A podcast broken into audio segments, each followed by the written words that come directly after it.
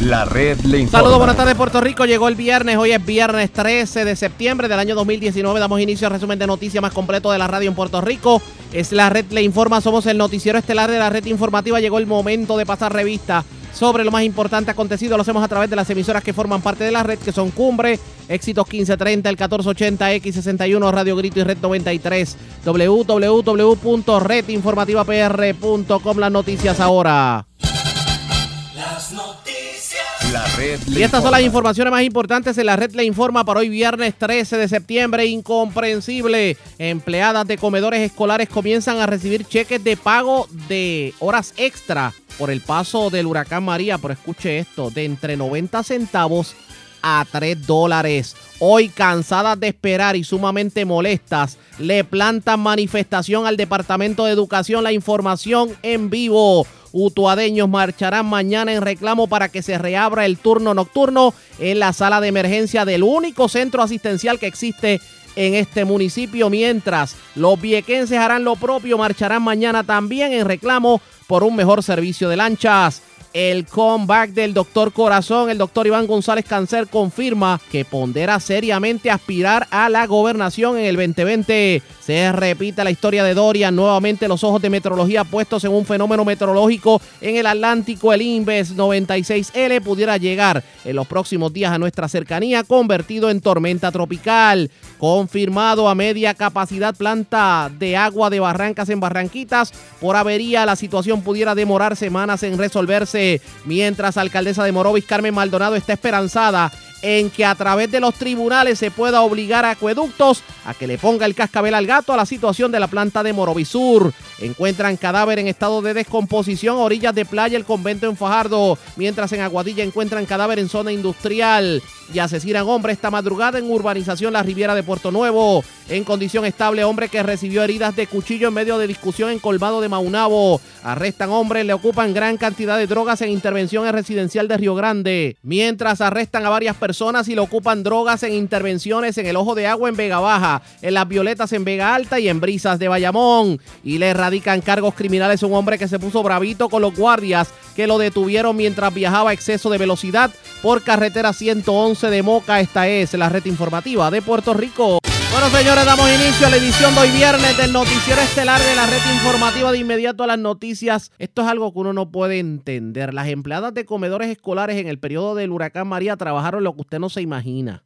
Y tuvieron que hacer de tripas corazones sin servicio de energía eléctrica y hasta sin agua potable. Y las empleadas de comedores escolares de buenas a primeras comenzaron a recibir cheques por el pago de horas extra por precisamente lo que se trabajó en María. ¿Ustedes quieren saber de cuánto?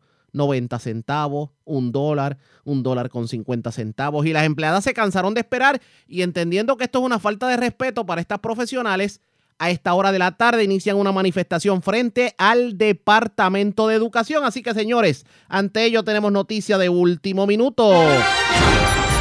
Último minuto. Y precisamente vamos a la zona de la manifestación porque allí se encuentra la presidenta del gremio, Nelly Ayala. Vamos a que nos explique el porqué de esta situación y cómo es posible que hayan estado recibiendo cheques de 90 centavos, aunque usted no lo crea, señores. Esto no pinta bien. Saludos, buenas tardes, bienvenida a la red informativa. Saludos, Arriaga, qué bueno escucharte. Y gracias por compartir. Saludos a todos los que nos escuchan. Y gracias a, a usted por compartir con nosotros. ¿Por qué la manifestación en la tarde de hoy? Cuéntenos. Bueno, nosotros, como tú bien señalas, llevan los empleados de comedores, después de haber trabajado largas horas en el huracán María y de Irma también, eh, pues reclamando que le paguen su hora extra. El Departamento de Educación, eh, yo tengo que dirigirme no específicamente al secretario, sino a la Autoridad Escolar de Alimentos, que es la directora Francesca Reyes, ¿verdad? Es cierto que han emitido dos pagos anteriores parcialmente y un tercer pago que salió esta semana eh, parcialmente también y hay empleados, aún habiendo ellos emitido tres nóminas, todavía hay empleados que restan que ni siquiera han cobrado un centavo. Hay otros empleados a los que alega la directora del programa le liquidó con 90 centavos, con 3 dólares, con 6 dólares, con 4 dólares, porque ella alega que eso era lo que se le restaba o lo que se le debía. El día de la tarde de hoy nosotros queremos llevarle al secretario toda la evidencia que tenemos que desmiente lo que está diciendo la directora del programa, porque honestamente en las conciliaciones que se llevaron a cabo, o sea, las reclamaciones de empleados a los que se les adeuda dinero, eh, ninguna de ellas decía que se le debía 90 centavos ni que se le debía 3 pesos, ninguna, ninguna. Ella concluye que con estos es que se le está pagando esos 3 dólares y ese dinero lo único que se le debía. Nosotros tenemos la evidencia con la cual vamos a llegar hasta donde tengamos que llegar. Porque al día de hoy tengo una lista de empleados que ni siquiera han visto un centavo hay cosas que uno no entendería. Un cheque de 90 centavos, un cheque de un dólar con todo el trabajo que hicieron las empleadas de comedores tras el paso de María. Yo creo que si a algún empleado se le debería un dólar, ese empleado ni lo reclamaría, se lo dejaría pro bono al, gobierno. Porque honestamente, eh, ninguno, a ninguno se le adeudaba esa cantidad. Claro está, ella llega a esas conclusiones porque ya hace la matemática a, los números de ella porque esto lo tiene que certificar el comedor. Pero es que aunque se haga la matemática, aunque se haga la matemática, 90 centavos no son ni 15 minutos de trabajo. Exactamente, ese es el punto. O sea, esto no justifica ni siquiera minutos de trabajo, minutos de trabajo. No hay que ser un matemático científico para uno llegar a esa misma conclusión que tú acabas de mencionar. Y Entendemos que ya se han emitido tres, tres nóminas, pero en las tres nóminas no concluye la paga de los empleados que trabajaron, que tienen hoja de asistencia certificada por su supervisor durante la emergencia. Y que nosotros le hemos pedido que nos haga llegar el listado, no nos han hecho todavía llegar el, el listado oficial y por lo tanto, esta tarde esperamos allí, vamos a tener toda la evidencia, todas las hojas y todo, todo lo que ellos alegan que ya se liquidó. La explicación que ha dado la, la jefa del sistema de alimentos del Departamento de Educación. la Autoridad Escolar de Alimentos. Exacto. ¿Cuál, ¿Cuál ha sido, si alguna? Por eso, esas fueron sus únicas expresiones. Solamente eso. esas son sus únicas expresiones a un periódico eh, que circuló esta semana, luego de la noticia, pero eh, yo espero que hoy, que vamos a visitar allí al secretario, eh, que ya me dijeron que él expresó que hizo era la totalidad de los pagos también, y pues yo voy a llevarle la evidencia de que realmente esto es equivocado, que todavía hay un listado de empleados que no han visto un centavo, hace va a cumplirse dos años, y pues la culpa es grande y nadie la quiere cargar las máquinas y los sistemas de información se alimentan de la información que tú le entres, que tú le entres. Y en este... Si ella alega que a todo el mundo se le pagó, entonces no entraron todas las nóminas que tenían que haber entrado al sistema. En este caso, en, en caso de que el Departamento de Educación se mantenga firme en insistir en que esa es la totalidad de los pagos, ¿cuáles serían los pasos a seguir por parte de la Unión de Comedores Escolares? Claro, nosotros vamos a iniciar el proceso y agotar el recurso que tiene la ley 45, que es el de la comisión.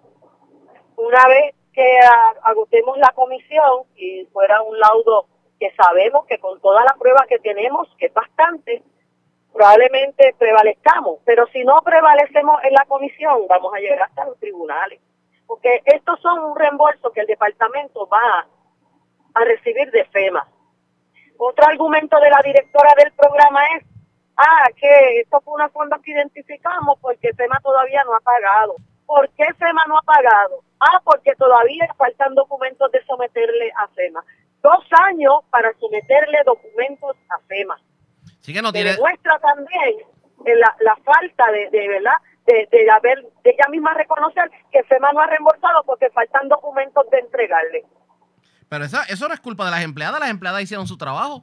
Para nada, para nada. Pero eh, esto es algo que se puede solucionar y podemos llegar a mejores si nosotros, la unión de buena fe, nos sentamos con ella y empezamos a conciliar estas quejas de los empleados con nómina, con los días, con el personal de la Autoridad Escolar de Alimentos. Y estuvimos allí varios, varios meses, hasta abril 30, estuvimos allí conciliando y ninguna de esas conciliaciones ninguna llegaba a tener que pagarle 3 dólares o 9 dólares o 90 centavos a un empleado. Las cosas, Ninguna. las cosas que no tienen sentido definitivamente. Vamos a hablar precisamente de la situación en comedores escolares.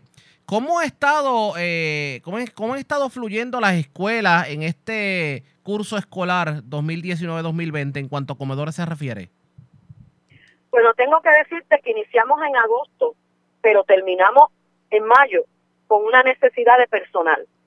Terminamos en mayo, con una terminamos. Empezamos agosto con una misma necesidad. Eso fue informado. Se nombraron en agosto 200 puestos, pero había una necesidad mayor. Y ustedes saben, el pueblo sabe que aquí ahora el gobierno tiene, ¿verdad? Una prácticamente una sindicatura en el sentido de que cuando yo le voy a solicitar a OGP y a las oficinas de Hacienda y, a lo- y toda la burocracia que hay que hacer, tiene un proceso, ¿verdad? Un proceso. Si yo voy a esperar a que empiecen las clases en el mes de agosto y no tengo el personal completo, mira, los empleados de comedores están, Arriaga, que ya no aguantan la carga pesada que tienen. Y ahora es que se van a hacer unos nombramientos porque finalmente UGP le aprobó a educación los 200 puestos adicionales que se solicitaron. Y cuando empieza el mes de agosto, desde junio y julio, ¿tú escuchas educación hablar de comedores? No, es los maestros, los maestros que hacen falta en el salón y las convocatorias en las regiones que tú ves salir son las de los maestros, las de los maestros y los empleados de comedores cargando la carga pesada del empleado que no está. Que de por sí, aunque las matrículas han bajado, es algo que ellos dicen, no, pero es que la- las matrículas han bajado, pero a futuro se proyecta que va a haber menos, pero a presente lo que yo tengo hoy en día, tengo necesidad con los que tengo.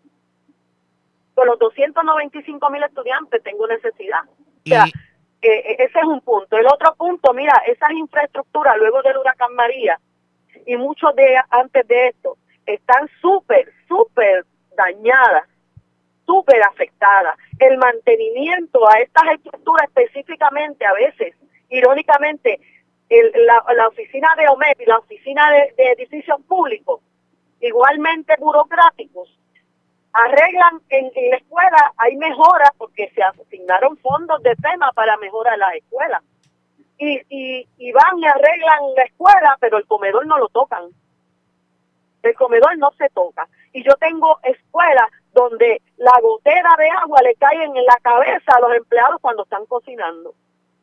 Filtraciones, equipos, equipos que hacen falta, que con las escuelas que se cerraron pensaban que podían cubrir eh, con esos equipos, ¿verdad?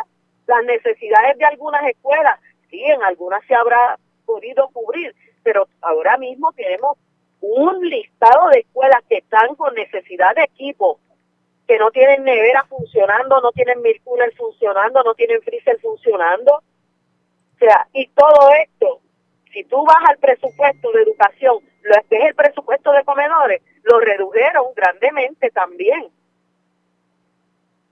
hubo una reducción al presupuesto en comedores. sí que llegó O un sea, mo- ¿cómo, cómo puede la autoridad escolar de alimentos funcionar para todas las necesidades que tiene comedores escolares? Ahora mismo le están instalando unas placas solares que la Cruz Roja está donando, un proyecto muy lindo. Pero esas placas solares las están instalando sobre los techos de los comedores. Y todas estas eh, placas solares y, y las perforaciones que hacen, lo que hay es un coladero en esas escuelas que tienen, esos comedores que tienen instalándole placas solares. Es un problema para el programa. Y yo, ¿verdad? He llevado la, la queja a, los a los ejecutivos, a los gerenciales, y vuelvo y te digo, a todo esto, a los gerenciales que dirigen la Autoridad Escolar de Alimentos, a la señora Francesca Reyes. Yo le he llevado todo esto con fotos, con evidencia de todo. Y vamos paso a paso y paso lento. El problema es que ese paso lento trae situaciones no solamente para los estudiantes, sino para las propias empleadas de comedor para poder llevar a, a- cabo una labor efectiva. Eso es así, un trabajador yo digo siempre que un trabajador siempre le das la materia necesaria y él va a trabajar. Los empleados no son malos, los empleados trabajan. Específicamente puedo hablar de los míos, que, que, que, que la experiencia más fatídica fue la del huracán María. Y yo, en las áreas bien altas, en Arecibo, por allá, en, la, en, la, en, la- en Utuado, en esos pueblos, eh, súper empleadas que salieron del comedor a cargar agua de un lado para otro para poder servirle comida a los estudiantes. Sea, que bajo condiciones que pocas pocas personas puedan creerlo. Pero sí, situaciones bien tristes y lamentables, pero no le han fallado a nuestros estudiantes. No le han fallado ni a nuestra nuestra población que recibió alimentos durante el huracán. Bueno, vamos a ver qué ocurre en este sentido. Gracias por haber compartido con nosotros. Buenas tardes. Gracias, Arriaga, cuídate. Como Bye. siempre, era Nelly Ayala, la presidenta de la Unión de Comedores Escolares. Ya en eh, a los próximos minutos iniciará una manifestación frente al Departamento de Educación, pero recibir cheques de horas extra por el trabajo en María de 90 centavos. Vamos a ver qué tiene que decir el Departamento de Educación sobre el particular, pendientes a la red informativa de Puerto Rico. Presentamos las condiciones del tiempo para hoy. Y vamos de inmediato al informe sobre las condiciones del tiempo. Bueno, la mañana estuvo bastante fresca en cuanto a temperatura se refiere y hemos estado recibiendo lluvias en el transcurso de la semana y lluvias bastante fuertes en muchos sectores de Puerto Rico. De hecho, ayer también vivimos un periodo de lluvia y tronada para la zona central y la zona noroeste del país. Pero ¿qué debemos esperar en el transcurso de la tarde? Pues parece que el patrón se va a estar repitiendo. Aguaceros y tronadas, eh, mayormente a través de los sectores del interior y del oeste de Puerto Rico. Además, aguaceros y tronadas aisladas no se pudieran descartar sobre la zona metropolitana. Y claro, tomando en cuenta lo saturado del terreno, pues pudieran haber situaciones de inundaciones. Un patrón del tiempo similar va a prevalecer por lo menos hasta el sábado, hasta que una onda tropical se mueva a través de la región el domingo y las temperaturas mínimas en la noche estuvieron en los mediados 70 grados. La red le informa. Señores, regresamos a la red Le Informa, el noticiero estelar de la red informativa. Gracias por compartir con nosotros el doctor Iván González Cancelo, el doctor Corazón, como se le conoce en el argot popular.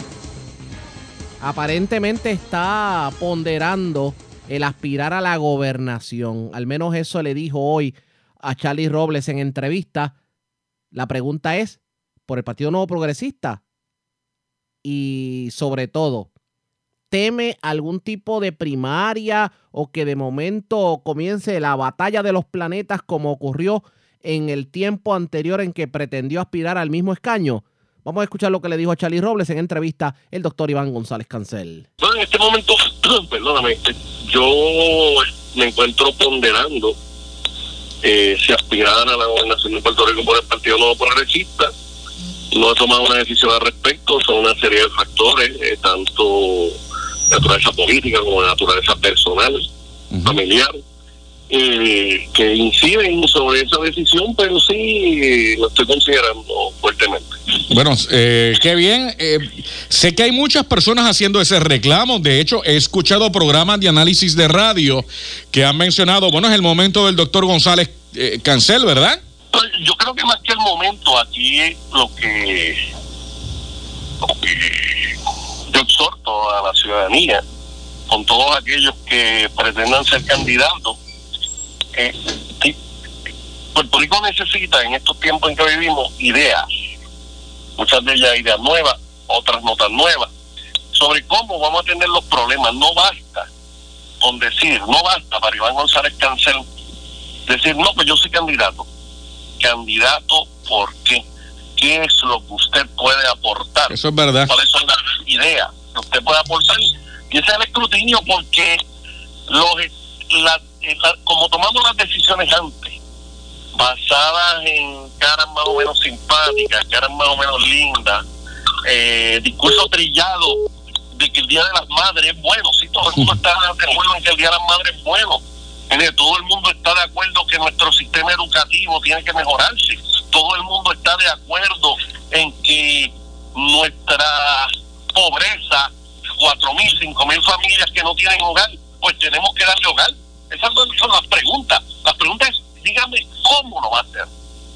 Y eso es lo que yo invito a la ciudadanía a que haga, no con este servidor, sino con todos los candidatos, pero en particular con Iván González Cancel. Si Iván González Cancel viene servir a este pueblo a través de la posición de gobernador, más vale que traiga, que traiga ideas que suenen viables para atender esos problemas. Porque con decir aquí estoy yo, voten por yo, como decía una comediante, Char- Charita gobernadora. eso no es suficiente y no ha sido suficiente en el pasado. Ok. Oiga, eh, doctor, después de lo que le pasó a el gobernador Ricardo Rosselló, eh, aquí ha habido un cambio radical en términos de política y en términos de la percepción de lo que piensa la gente de los políticos del país. Este, y como que no hay muchas opciones por quién votar, pero una persona que venga con ideas y que venga eh, pensando en no llevarse un chavo eh, de este país, porque ese es el problema que estamos teniendo, que todo el mundo quiere meterse a la política para pues, meter la mano donde no debe, pues eh, hacen falta nuevas caras en la política. No, eh, por eso yo entiendo, ¿verdad? Por eso pues, yo he decidido ponderar esta posición en este momento, particularmente teniendo este Ahí- al que tú te refieres, entiéndase corrupción. Mira, te pongo un ejemplo. La, la corrupción existe en todas las jurisdicciones, solamente hay una, solamente hay una iniciativa que ha sido productiva para combatirla y se llama la transparencia. Pues mira, ahora mismo el gobierno de Puerto Rico está peleando en los tribunales porque periodistas en Puerto Rico, gremios periodísticos en Puerto Rico están exigiendo una información de unos créditos contributivos que le pertenecen al pueblo de Puerto Rico y estamos peleando para que esa información sea secreta. Mira, eso hay que acabarlo. Seguro. La transparencia es lo único. El tú saber que te están mirando es lo único que combate la corrupción. Pues mira, esta pregunta, esta coyuntura que tú acabas de tocar, o sea, hay que preguntarse a los otros candidatos a ver, a ver qué opinan sobre la transparencia y cómo combatir la corrupción. Porque más leyes contra la corrupción no hace falta. Puerto Rico es una de las jurisdicciones que más leyes tiene contra la corrupción. Todas son letras muertas, porque la herramienta fundamental se llama transparencia. Y por cierto, tengo que decir con pena, que en los últimos días de la administración de Ricardo Rosselló se aprobaron leyes que atentan contra el derecho al pueblo de Puerto Rico a conocer cómo se gasta y cómo se invierte su dinero. Doctor, en estos días eh, Pedro Pierluisi ya anunció que se tiraría a la gobernación, o por lo menos que aspira. ¿Está dispuesto a una primaria? Si eso, una vez yo decida aspirar, si eso es necesario para que el pueblo puertorriqueño se exprese, así deberá suceder. Ok, o sea que no importa si hay una primaria y usted se decide, vamos para encima. mi decisión no, no está basada en función de quién ha expresado su aspiración, en quién va a aspirar. Yo sí creo que el Partido Progresista tiene un sinnúmero de líderes, de líderes que le servirían bien a Puerto Rico y que todos ellos tienen derecho a aspirar, todos ellos. Bueno, estaremos eh, atentos a, a eso. ¿Cuándo es la fecha de decisión? Eh, tengo entendido que la ley electoral exige que las candidaturas se radiquen todas en o antes del 31 de diciembre Sí. de este año. O sea que antes del 31, pero yo me imagino que esto lo hará antes. Además, efectivamente, alguien dijo una vez que aquel que decide aspirar en la, que aquel que está pensando aspirar en, en la política, si está pensando, ya está tarde. Así que Entonces, debo deducir, debo deducir de que ya usted tiene una decisión. No, la realidad es que no la tengo. Para mí, mi familia es muy importante. eh, y debo confesar que si voy a ser candidato contigo, ¿verdad? Y yo he hecho un compromiso con la verdad, la transparencia. eh, mi esposa en este momento no está convencida de que ese sea el mejor paso para nuestra familia, así que la decisión no está tomada en este momento. ok, y eso es importante. Eh, Eso es muy importante, tienes toda la razón. sí, definitivamente. Esa, la gente dice que no, pero eso es dema- demasiado importante. Pues nada, doctor, nosotros vamos a seguir dándole seguimiento y lo tendremos aquí en la emisora y ya seguiremos escuchando cómo va. Oiga, antes de irse, ¿qué le dice la gente en la calle? Porque yo creo que eso es un buen feeling.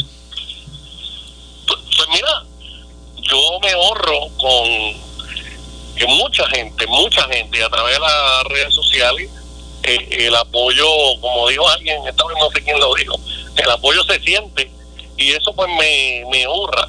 Pero nuevamente tiene que ser una discusión de ideas. Yo quiero hacer énfasis sobre eso, porque mira, el día de mañana yo decido no aspirar gente que nos está escuchando, pueblo de Puerto Rico que nos está escuchando el, el shopping list, la lista de compra con que yo voy a tener el Día de la Madre como día importante, eso no se debe engañar por eso. Dígale a la gente cómo, cuándo, dónde, cómo, cuándo, dónde, cómo, cuándo, dónde, cómo lo va a resolver, cuándo lo va a resolver, dónde lo va a resolver. Porque los graves problemas que aquejan este país. ¿Cómo tenemos gente sin techo? Cuando tú vas a Levitown, donde vive mi madre, donde yo me crié, y una de cada ocho, una de cada nueve casas está abandonada y tenemos gente sin techo. ¿Entiendes? Y así por el estilo, en Fajardo, en Río Grande, en diversos pueblos de la isla. ¿Entiendes? Pues mira, un programa, la casa está construida, gente que no tenga récord criminal, con obreros, algunos más diestros y otros no diestros, un programa de bajo costo, yo creo que podemos darle hogar y rehabilitar esas familias. Y así por el estilo. Y así, ¿qué vamos a hacer con el impuesto a las corporaciones foráneas o a las grandes compañías que ahora el Tesoro Federal este quiere quiere ese dinero que representa el 20% del presupuesto. ¿Qué, va- qué, va- ¿Qué vamos a hacer? Porque la estrategia económica que se ha ensayado en los últimos años, entiéndase que todo el mundo compra un pasaje de avión, esa estrategia económica me parece que no hemos tenido grandes resultados. Esas son las preguntas. Pueblo que nos escucha a través de tus ondas radiales, esas son las preguntas que hay que hacerle a aquellos que pretenden dirigir el derrotero de este país. La cara, voten por yo, no nos ha servido bien.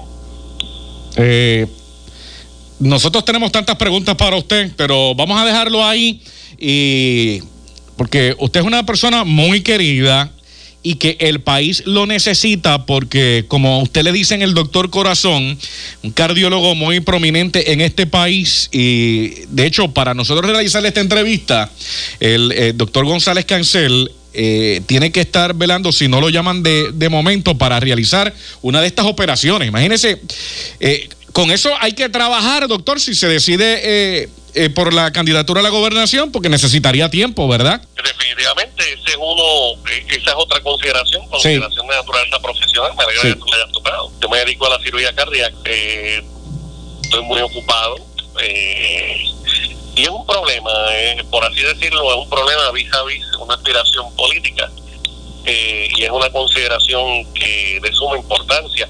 Y de hecho, alguna gente ha indicado, mire doctor, dedicarse a la política, perdemos un cirujano cardiovascular, Sí. eso no es ganancia para el pueblo. Yo creo que, yo creo que, que es una consideración a la cual yo tengo que prestar atención de forma responsable. Se tira, no se tira, pendientes a la red informativa de Puerto Rico. La red A la informa. pausa, regresamos con más en esta edición de hoy del Noticiero Estelar de la red informativa.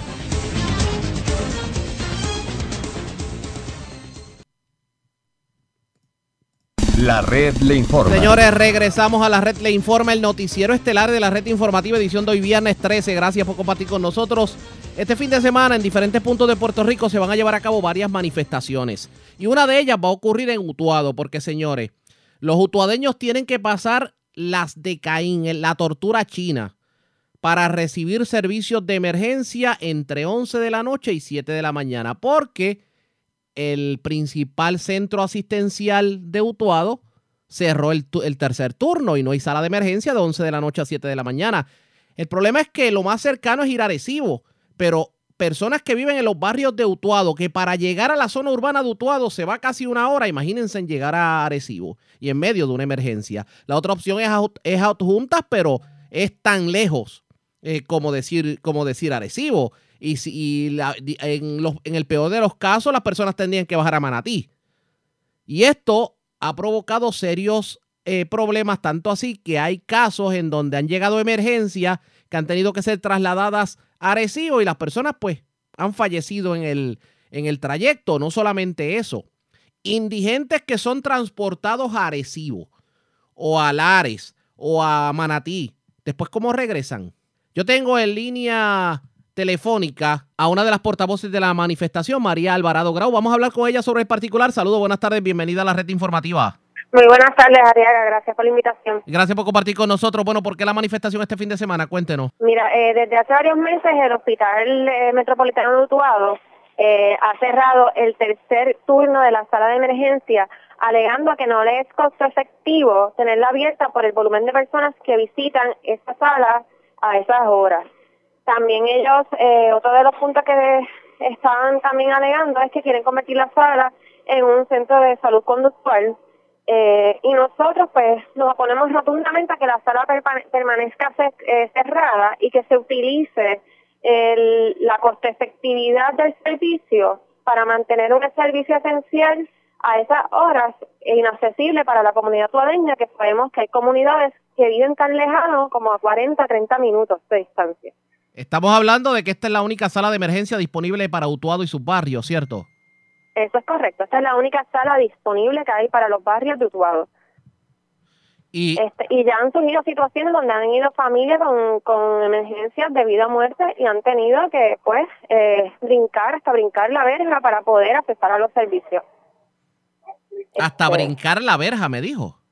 Sí, eso es uno de los casos. Y de hecho, estamos invitando a personas que hayan pasado por situaciones parecidas en donde esas horas han tenido que accesar los servicios y porque las salas están cerradas han tenido que llegar a esa a, a, a esa de tener que pues eh, pedir los servicios de esta manera y que o han tenido situaciones que se han vivido entre la vida y la muerte y que pueden dar esos testimonios porque para nosotros la, salud es un derecho de la vida la salud no es un negocio. En este y es un negocio de, costi- de costo efectividad que lo que ha llevado a la privatización de los hospitales desde que Pedro Rosselló empezó a hacer esta política de privatización que está poniendo en riesgo nuestra vida porque lo están poniendo todas en dólares y centavos y aquí las aseguradoras, las agencias privadas se están llevando el dinero de la salud.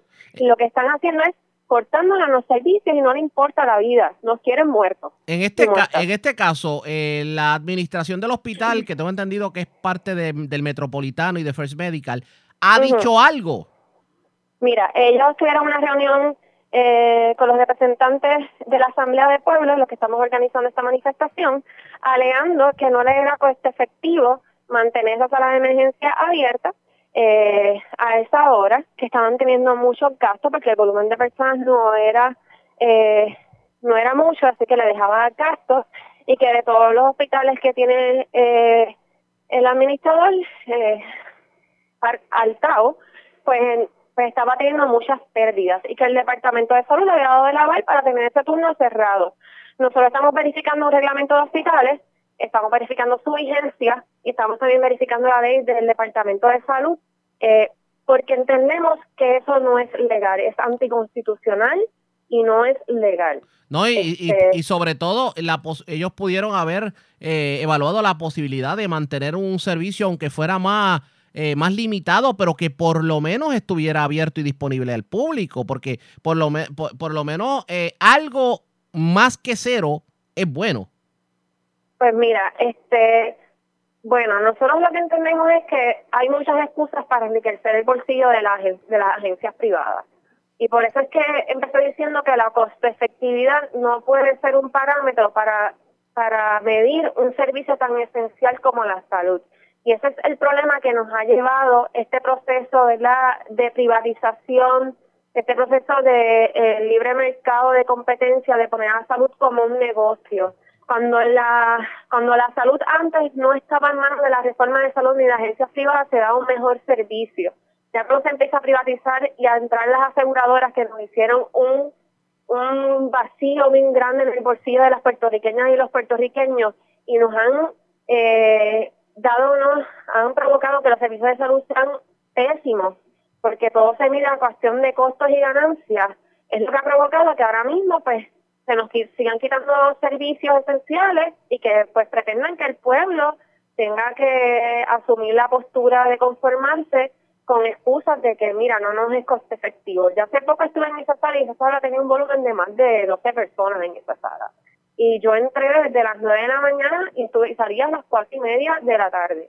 Eh, y, por volumen de personas no creo que sea no, que, que sea la, la, la causa. Yo creo que es más una cuestión de negocio, de ver qué yo gano y qué me genera. Y entonces la vida de los utobeños y los utobeños está en último lugar y pues no les importamos definitivamente porque si les importáramos hubieran buscado alternativas eh, más allá de las que nos explicaron para poder mantener esa sala abierta. ¿Dónde se va a llevar a cabo la manifestación? ¿A qué hora comienza? La manifestación se va a llevar a cabo frente a los hospita- a los portones del Hospital Metropolitano. Este, allí vamos a estar, no se va a estar obstruyendo el servicio, pero vamos a estar allá al frente visibilizando la situación y haciendo sentir eh, al pueblo de Utuado que está en contra de ese cierre de la sala de emergencia. Necesitamos una sala de emergencia abierta 24 horas.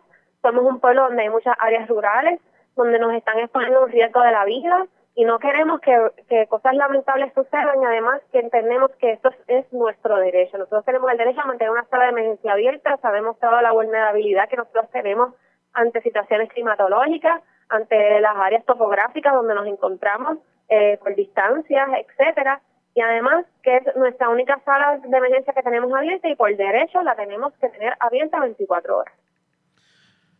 ¿Qué pasaría? ¿Cuáles serían los pasos a seguir? Obviamente la comunidad va a hacer los reclamos, pero ¿cuál sería el recurso final en caso de que haya algún tipo de impasse o este, este grupo privado se mantenga firme en que no va a abrir el tercer turno? Mira, nosotros vamos a asesorarnos de todas las formas posibles, vamos a buscar todo lo, todo, la, todo lo que nos pueda ayudar y avalar a que esa sala se, se mantenga abierta. Nosotros no vamos a descansar, vamos a seguir trabajando, porque esto no es un proceso de una manifestación y ya. Esto es un, esto es un proceso que, de ser así, va a continuar para largo, como muchas otras cosas, ¿verdad?, que en el transcurso de- del tiempo se darán y con las cuales nosotros como ciudadanas y ciudadanos tenemos que eh, pedir nuestros derechos porque nosotros, por nosotros se están pidiendo muchos recursos, por nosotros supuestamente se, se nos están representando y cogiendo muchas ayudas y, son, y, es a nosotros a quien nos pertenecen esos recursos y nos pertenecen esas ayudas y es por la vida. Con la vida no se juega y pues estamos ahí eh, en pie de lucha, ya vimos lo que pasó con Ricky Rosselló, eh, un pueblo que se levanta, sigue, persiste, pues puede lograr muchas cosas. Fíjese, me trae, me trae un punto interesante y voy a aprovechar discutirlo con usted. Porque a raíz de precisamente lo ocurrido con el, con el saliente gobernador Ricardo Rosselló. Esto es demostrativo de que no es que el pueblo cambió, el pueblo despertó, ya el pueblo est- está exigiendo más, ya el pueblo le está diciendo a los políticos del patio y a los diferentes sectores, o el pueblo es el que manda, le hacen caso al pueblo o simplemente agarran los, las maletas y se van. Exacto. Y el pueblo siempre ha mandado. Nos han hecho creer lo contrario, pero nosotros somos los que mandamos. Si hay personas allí cada cuatrenio es porque el pueblo los elige. Si se están cogiendo fondos a nombres de recuperación de Puerto Rico o a nombres de la salud, es porque el pueblo existe. Y ya basta de que nos sigan diciendo que el pueblo no cuenta, que el pueblo tiene unos límites de democracia. La democracia se ejerce, se hace valer y nosotros sabemos cuáles son nuestros derechos. Hemos despertado y vamos a seguir despiertos. Se acabó el abuso. Bueno, vamos a ver qué ocurre en este sentido. Agradecemos el que hayas compartido con nosotros. Buenas tardes. Gracias, muchas gracias por la invitación y los espero allí a las 10 de la mañana frente al Hospital Metropolitano. Hay que hacer escuchar nuestra voz, hay que hacernos ver y somos más y en apoyo y en unión pues podemos lograr mucho. Cómo no, gracias por compartir con nosotros. Ya ustedes escucharon, era la portavoz de estos manifestantes. La manifestación se va a llevar a cabo mañana a partir de las 10 de la mañana. Y la situación es crítica porque muchas personas que pues han tenido emergencias en la zona de Utuado han tenido que dar viajes largos para poder recibir servicio y la diferencia entre la vida o la muerte es precisamente la distancia, sobre todo cuando se trata de condiciones cardíacas o algún accidente vehicular que tienen que depender del hospital Pavía de Arecibo o de o bajar a Manatí o en algunos casos adjuntas, que señores, para los campos de Utuado, los que no conozcan Utuado, la situación es crítica. Ba- bajar, bajar al casco urbano de Utuado, desde uno de los barrios es lejos, imagínense desde eso, desde ese lugar, llegar a Utuado y tener que tomar la 10 para llegar a Arecibo o llegar a Tunta. Definitivamente la situación está crítica. Nosotros le vamos a dar seguimiento a, este, a esta situación. Ustedes pendientes a la red informativa de Puerto Rico. Vamos a ver qué ocurre sobre el particular. Claro, obviamente la administración del hospital tiene la oportunidad para poder dialogar con nosotros. Nosotros le vamos a dar cobertura completa a lo que ocurra este fin de semana. La red A la pausa informa. cuando regresemos las noticias del ámbito policíaco más importantes acontecidas, entre las que tenemos que destacar, encontraron un cadáver en estado de descomposición a orillas de la playa El Convento en Fajardo. En Aguadilla encontraron otra persona muerta en la zona industrial eh, de esta municipalidad y un hombre fue asesinado en Puerto Nuevo, específicamente en la urbanización La Riviera. En condición estable se encuentra un hombre que recibió heridas punzantes en medio de discusión en Colmado de Maunabo y arrestaron a un hombre. Le ocuparon gran cantidad de drogas en un residencial de Río Grande. También ocurrió algo similar en las violetas en Vega, en Vega Baja, en el ojo de agua. Debo decir, las violetas en Vega Alta, en el ojo de agua de Vega Baja y en brisas de Bayamón. Y le erradicaron cargos criminales a un hombre que se puso bravito con los guardias que lo detuvieron mientras viajaba a exceso de velocidad por la carretera 111 de Moca. Es lo próximo a la pausa. Regresamos en breve.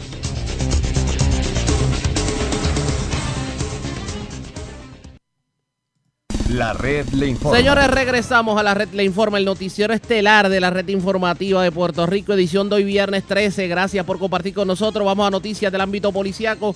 Comenzamos en la zona este de Puerto Rico. El cadáver de una persona en estado de descomposición fue encontrado específicamente en un área verde cerca a la playa El Convento de Fajardo. También en la zona este de Puerto Rico, varios vehículos fueron incendiados en hechos ocurridos en Vieques. En un robo domiciliario le llevaron el vehículo a una familia en Ceiba. Además, también hubo una intervención por parte de la policía en el residencial José P.H. Hernández de Río Grande. Allí arrestaron a una persona y le ocuparon gran cantidad de drogas y dinero en efectivo. Imara Rivera Piñero, oficial de prensa de la policía en Fajardo, con detalles. Saludos, buenas tardes. Saludos, buenas tardes. Eh, un hallazgo de un cuerpo en avanzado estado de descomposición fue reportado ayer a las 5 y 17 de la tarde en un área verde de la playa del convento en Fajardo. Según se informó, Jonathan Tirado de Manejo de Emergencias halló dicho cuerpo, el cual aún no ha sido identificado. Agentes adscritos al Cuerpo de Investigaciones Criminales de Fajardo junto al fiscal Eduardo Baer continúan con la investigación de este incidente. Por otro lado, en la continuación de las iniciativas del Plan Anticrimen del área de Fajardo, dirigida por el coronel Juan Rodríguez Dávila, se informa que durante la tarde de ayer, agentes adscritos a la División de Drogas, Narcóticos y Armas Ilegales, junto a la División Motorizada de nuestra área, arrestaron en el residencial José P.H. Hernández en Río Grande una persona por violación a la ley de sustancias controladas. Según la investigación realizada por el agente Jonathan Cruz, se arrestó a John Burgos Lebrón, de 22 años de edad, residente de Canóvanas. Se ocupó 82 bolsas de cocaína, 40 cápsulas de crack, 65 copos de marihuana, 195 de heroína, 7 municiones de diferentes calibres, un radio escáner y 405 dólares en diferentes denominaciones. Este caso fue consultado con el fiscal Eduardo Beal y durante el día de hoy se estarán radicando los correspondientes cargos. Pasamos a Vieques, eh, donde un incendio fue reportado a las 10 y 54 de la noche de ayer en el barrio Las Marías y a la 1 y 55 de la madrugada de hoy, viernes, se reportó otro incendio en el barrio Villaborinquen en Vieques. Según se informó, el perjudicado del primer incidente, José García, eh, alguien incendió el vehículo Toyota Camry color gris del año 2014, mientras Irene Chaparro, perjudicada del incidente de Villa Borinquen, informa que alguien incendió el vehículo Toyota Corolla color blanco del año 2010. Irene Chaparro, mientras intentaba apagar las llamas en su vehículo, sufrió una caída resultando con una herida abierta en una de sus rodillas, requiriendo eh, asistencia médica, la cual le fue brindada en el CDT de Vieques y su condición fue descrita como estable. Personal de bomberos extinguieron ambos incendios y determinaron que alguien utilizó algún tipo de acelerante. Ambos casos fueron referidos a la División de Explosivos de Humacao, quienes continuarán con la investigación. Pasamos a Ceida, donde un robo fue reportado a las 9 y 19 de la noche de ayer en la carretera 975, kilómetro 1.1 del sector Aguacate. Según informa la querellante Elisette Santos, mientras se encontraba en su residencia con una conocida, dos individuos vestidos de negro portando armas de fuego entraron a la misma anunciando un robo y se apropiaron de su vehículo Toyota Yaris color azul del año 2007. Las perjudicadas resultaron ilesas y los individuos abandonaron el lugar con rumbos desconocidos. Agentes del Cuerpo de Investigaciones Criminales de nuestra área continúan con la pesquisa. Esto es lo que tenemos al momento. Buenas tardes. Y buenas tardes para usted también.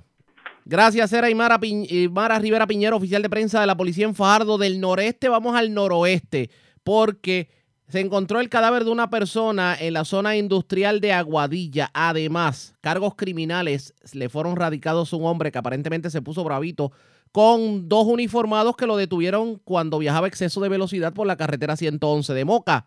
Juan Bautista, ya el oficial de prensa de la policía en Aguadilla con detalles. Saludos, buenas tardes. Sí, buenas tardes para ti, buenas tardes para el público Radio Escucha. Como mencionaste, eh, tenemos que a eso de las 7 de la mañana de hoy, en la zona industrial que ubica la carretera 459 a la altura del kilómetro 1.8, esto es en el barrio Corrales de Aguadilla, fue localizado el cuerpo de un hombre cuya identidad y fallecimiento hasta este momento no ha sido determinado. Eh, se nos informa que una llamada a través del sistema 911 fue la que alertó a las autoridades sobre el hallazgo acudiendo hasta el lugar agentes del distrito policíaco local quienes indicaron que el cuerpo está sobre el pavimento en posición boca abajo. El mismo es de tez blanca, grueso, no posee calzado y este viste una camiseta color azul y pantalones cortos con rayas de colores negro y gris. Se espera por personal de la División de en unión al de Servicios Técnicos y el fiscal de turno para que comiencen a trabajar con la escena en relación a los cargos por alteración a la paz y empleo de violencia física hacia un funcionario público, tenemos que fueron radicados en horas de la tarde de ayer por personal de la División de Patrullas de Carreteras y la Fiscalía Local. Fue contra un individuo identificado como José Lasalle Castro, de 49 años, el residente de Aguadilla. Eh, los hechos eh, que este cometió fue el pasado miércoles 11 de septiembre, a eso de las 4 de la tarde, en la carretera 111, como mencionaste, a la altura del kilómetro 11.6, jurisdicción de Aguadilla, fue contra los agentes Joel Pérez y Jorge Méndez, ambos adscritos a la División de Patrulla de Carretera, mientras estos llegaban a cabo una intervención vehicular por violaciones a la ley 22. Esta persona llega hasta donde ellos y le indica o les reclama en relación a los boletos que ya estos le habían dado en la misma carretera antes de esa intervención. Eh, por lo tanto, eh, se consultó eh, con el sargento Rolando Pérez, adscrito a la mencionada división, y el fiscal eh, Jorge García.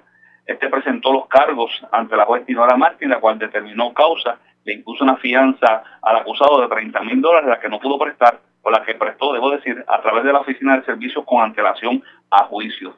la vista preliminar quedó señalada para el viernes 27 de septiembre en la sala 402 del Tribunal de Aguadilla. Gracias por la información. Buenas tardes. Buenas tardes. Gracias, era Juan Bautista, ya la oficial de prensa de la policía en la zona de Aguadilla, de la zona noroeste. Vamos a la zona metropolitana. Una persona fue asesinada esta madrugada en el sector La Riviera de Puerto Nuevo, en la zona metropolitana. Nos informa Israel Arroyo, oficial de prensa de la policía en el cuartel general. Saludos, buenas tardes. Saludos, muy buenas tardes. Como bien mencionaste, una muerte violenta se reportó a través del sistema de emergencia 911 a eso de las 5 y 11 de la madrugada de hoy en la calle 3, urbanización La Riviera, en Puerto Nuevo, San Juan. Al llegar las unidades del negocio de la policía de Puerto Rico al lugar, encontraron el cuerpo baleado de un hombre que en el momento no ha sido identificado, John Doe. El osiso fue encontrado dentro de un auto color gris. Agentes adscritos al Cuerpo de Investigaciones Criminales de San Juan se hicieron cargo de la pesquisa junto al fiscal de turno. Más adelante estaremos ampliando información sobre este incidente. Gracias por la información. Buenas tardes. Buenas tardes. Gracias, era Israel Arroyo, oficial de prensa de la policía en el cuartel general de la zona metropolitana. Vamos al este de Puerto Rico. Vivo de milagro, por en condición estable, se encuentra un hombre que fue agredido eh, con un objeto punzante. Esto en medio de una discusión ocurrida en los predios del negocio La Curvita, en la zona urbana de Maunabo. Marcos Rivera, oficial de prensa de la policía en Humacao, con detalles. Saludos, buenas tardes. Sí, buenas tardes. Una agresión agravada se reportó a eso de la 1 y 15 de la madrugada de hoy en los, en predios del negocio La Curvita de la zona urbana del municipio de Maunabo, según alegó Miguel Acosta Santiago, de 38 años, y residente de ese municipio, que alguien le escribió varias heridas cortantes en diferentes partes de su cuerpo. Acosta Santiago fue atendido en el lugar por paramédicos y transportado al hospital Menonita en Guayama en condición estable. El agente Delgado del distrito de Maunabo realizó la investigación preliminar de estos hechos y refirió el caso al personal de la sección de agresiones de la División de Homicidios del Cuerpo de Investigación Criminal de Humacao, quienes continúan con la investigación de estos hechos. Gracias por la información. Buenas tardes. Ok, buenas tardes. Era Marcos Rivera, oficial de prensa de la policía en Humacao. En noticias relacionadas al ámbito policíaco, ustedes recordarán el sacerdote que fue encontrado muerto en la, en la zona de Ponce, específicamente en el paseo lineal cercano a la escuela Ramiro Colón.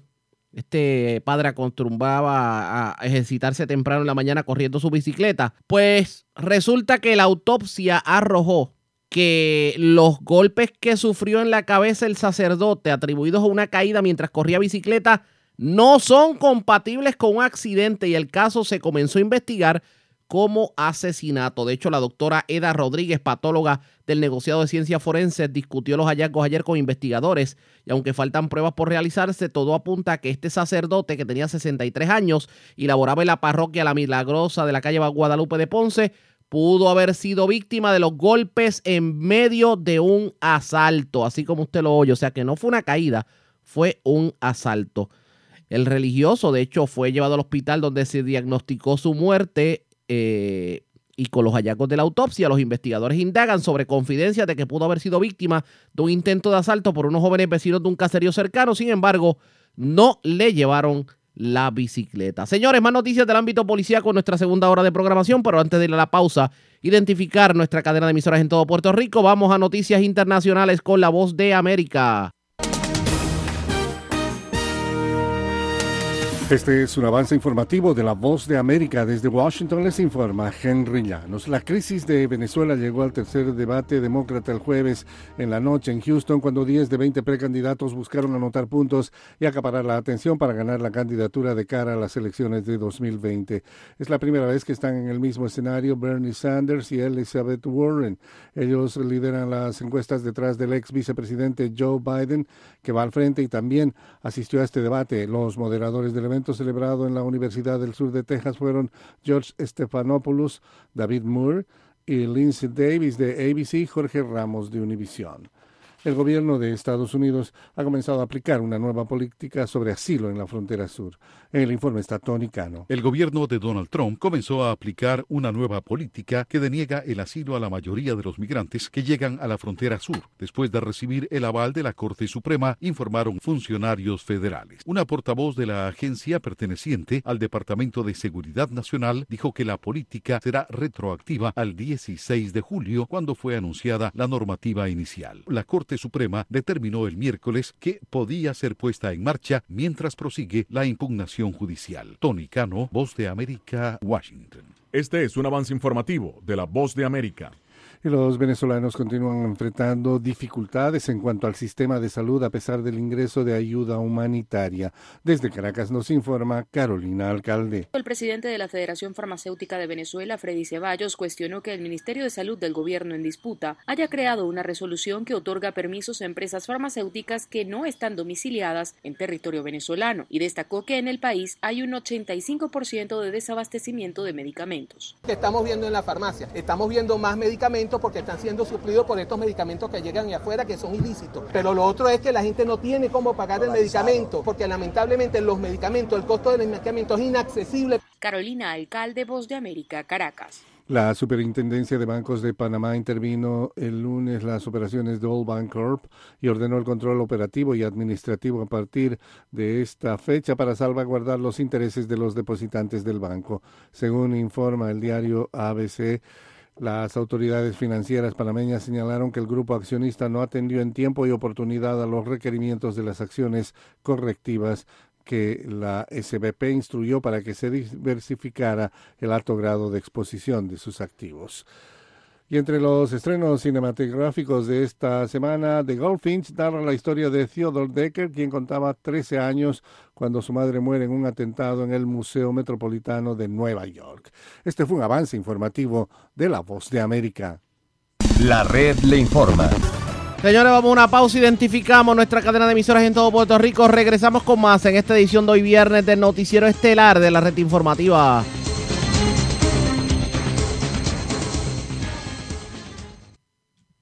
La red le informa.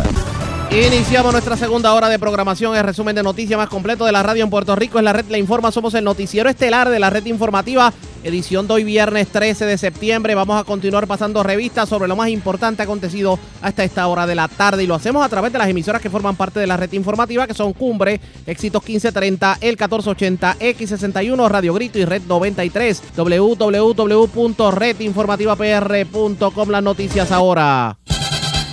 Las noticias. La red le Y estas son las informaciones más importantes en la red le informa para hoy viernes 13 de septiembre. Incomprensible. Empleadas de comedores escolares comienzan a recibir cheques de pago de horas extra por el paso del huracán María. Pero escuche esto, de entre 90 centavos a 3 dólares. Hoy, cansadas de esperar y sumamente molestas, le plantan manifestación al Departamento de Educación. La información en vivo. Utuadeños marcharán mañana en reclamo para que se reabra el turno nocturno en la sala de emergencia del único centro asistencial que existe en este municipio. Mientras los viequenses harán lo propio, marcharán mañana también en reclamo por un mejor servicio de lanchas.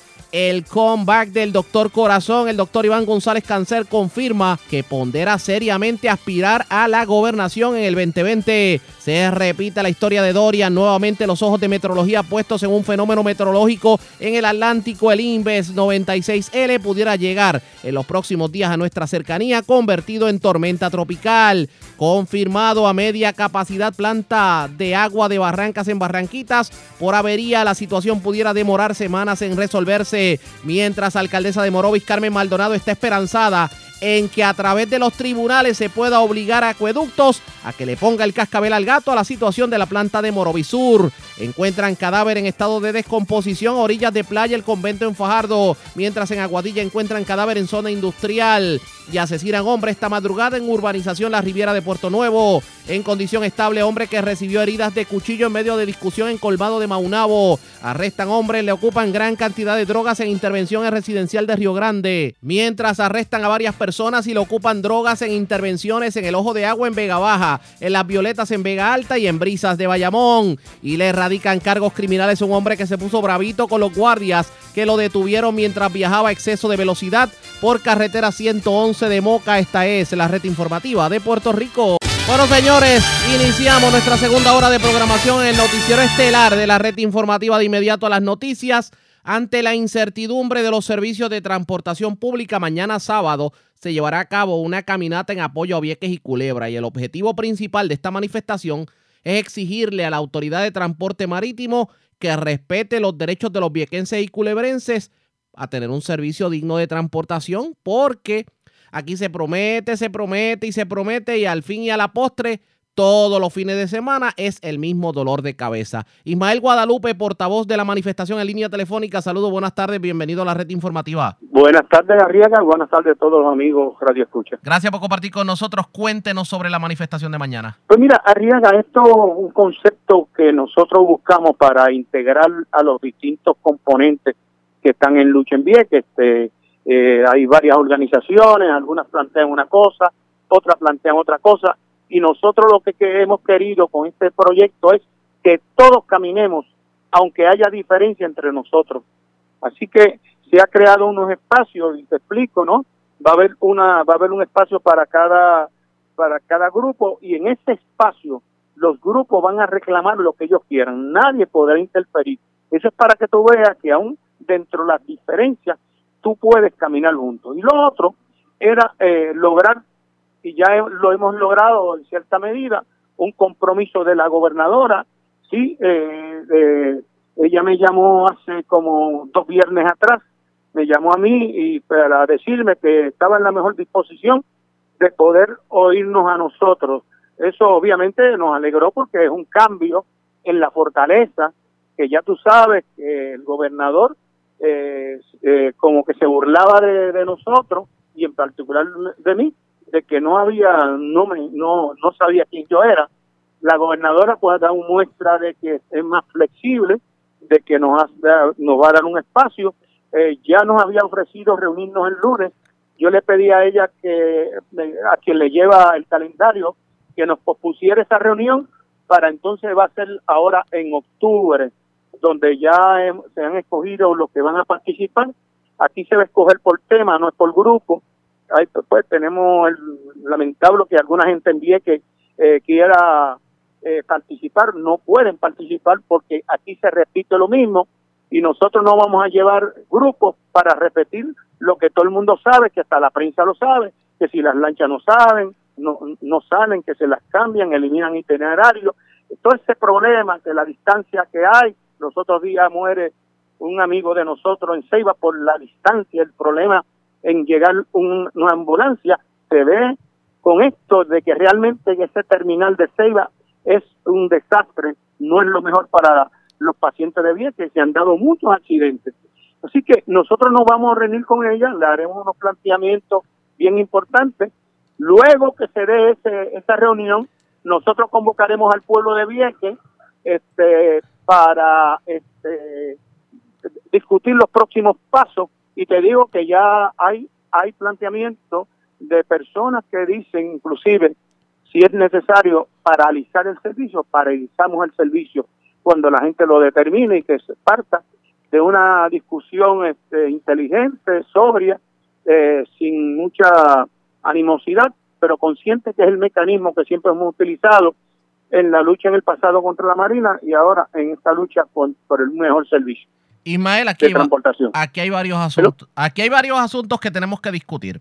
El primero de ellos, puede haber un verdadero cambio en el sistema de transportación marítima, independientemente de la apertura que está evidenciando la gobernadora, pero puede haber un cambio con Mara Pérez al frente de ATM. No, no, no, no, no, no. Con Mara Pérez no vamos para ningún lado. De hecho, una de las demandas que nosotros tenemos es la destitución de Mara Pérez. Destitución porque ella misma ha confesado de que ella no conoce este servicio. Pero no solamente es que lo ha dicho de su propia boquita, como decimos, sino que la ejecutoria de Mara Pérez cada día demuestran que no conoce el servicio, que el servicio, lo otro. Mara Pérez dice que se, se comunica con los dirigentes de Vieques. No, Mara Pérez se, eh, se, se comunica con estadounidenses en Vieques que, que quieren apoderarse del servicio de transportación marítima. Así que Mara Pérez es una solemne mentirosa. Nosotros no podemos, por ejemplo, hay gente que está reuniendo con ella. Yo no me reúno con Mara Pérez. ¿Para qué? Para este, validar las mentiras que le mete este pueblo. ¿Cómo Mara Pérez pretende saber más de Vieques que yo o cualquier viequense? Ella no sabe nada. Ella está aquí para servirle a los grandes intereses, a los, a, a los que han llegado a Vieques y a Culebra, y esos son los que, los que ella reconoce como liderato de Vieques. La- ot- lo otro que tenemos que discutir en este sentido es, eh, obviamente ustedes están tratando de buscar consenso en, en las, en las organizaciones. Aquí lo que se le está diciendo al pueblo es, todo el mundo tiene eh, un, piensa en una forma distinta de conseguir la meta, pero la meta es la misma. Correcto, sí. De eso, correcto. de eso es que estamos Bueno, no, hablando. espérate, espérate, en cierta medida no es la misma, porque aquí hay gente que cree en la privati- privatización. Ahora con la muerte que se produce los otros días, con el compañero este, y el amigo eh, muy querido en Vieques, este, eh, Gregorio, Goyito, como nosotros le llamamos, la gente ya despertó, ¿sabes? Que tuvieron Sí, que, lo que- lo esperar que- desde Humacao. Si no, Perdona, está, está, está fuerte. tuvieron que, perdón, Está fuerte lo que ocurrió definitivamente. No, es que, es que eso se da cada rato, hay accidentes ahí. Pero Y en lo que llegue una ambulancia que la mandan a buscar a Humacao o la mandan a buscar a Río Grande, la- las personas pueden morir. O sea, de, de eso que hablamos. Pero aquí Eso hay no algo- fíjese, fíjese Es que, que... tú me hiciste una pregunta. No, tú me hiciste una pregunta y te la quería contestar. Sí, adelante, adelante. Que si yo le, que si tú dices que si hay posibilidad de cambio, claro. Uno de los cambios que nosotros proponemos es el que se convierta en una cooperativa donde la gente de Vieques, la gente de Culebra, administremos el servicio de lancha. Eso nos entrega a nosotros el poder que está en estos momentos en gente que no vive aquí, en gente que no conoce cuál es el sentir, en gente que no sabe qué es la necesidad. Tú le preguntas a Mara Pérez entre enviar un turista a la Isla Grande o enviar un, un enfermo a, darse diálisis o a- o a darse un tratamiento de cáncer, Mara se va para atenderle al turista. Para ellos es la prioridad, para nosotros eso no es prioridad. Justamente en este año se cumple un siglo de haberse creado este servicio a través de un señor que se llamaba Juan Robles, que tenía unas embarcaciones de madera. Y ahora, hasta que cayó en manos de los políticos, nos hemos fastidiado nosotros. Sobre precisamente el servicio de lancha, esto que está ocurriendo evidencia lo que fue el punto que ustedes trajeron hace meses atrás de que lo atropellado de la mudanza de, Claro. de Fajardo a Ceiba ha sido el verdadero dolor, dolor de cabeza que debieron haber esperado a que te tuvieran el muñequito montado totalmente para entonces proceder a la mudanza. Mira, nos, cuando se, se cierra el terminal de las lanchas en Fajardo, se cerró inclusive antes de que la pasada administración del Partido Popular se fuera. Y le entregaron, le entregaron ese servicio, eh, cerraron ese terminal eh, y no discutieron con nosotros. Mira, eh, eh, este, Arriaga, yo tengo dos hijos que son ingenieros. Uno de ellos tiene una maestría en estructural. El otro es lo que conocen como, tiene un doctorado en geotécnica. Geotécnica es el estudio del suelo para ver las condiciones, si soporta o no soporta. Él vive en Australia. Le pedí a ellos, le dije, mira, ustedes dijeron que un soplo de viento, eh, eh, ese terminal no aguantaba un soplo de viento. Y le digo, vino, vino Irma, vino María, categoría 5, y está ahí ese muelle riéndose, y ustedes lo han cerrado. Luego se descubre que para nosotros no sirve, pero entonces para el alcalde de Fajardo sirve para montar un proyecto turístico. Le pedí a ellos que me entregaran todos los informes del cuerpo de ingeniería para que entregárselo a mis hijos, si no enviarlo para la Universidad de Mayagüez, que allá están los profesores.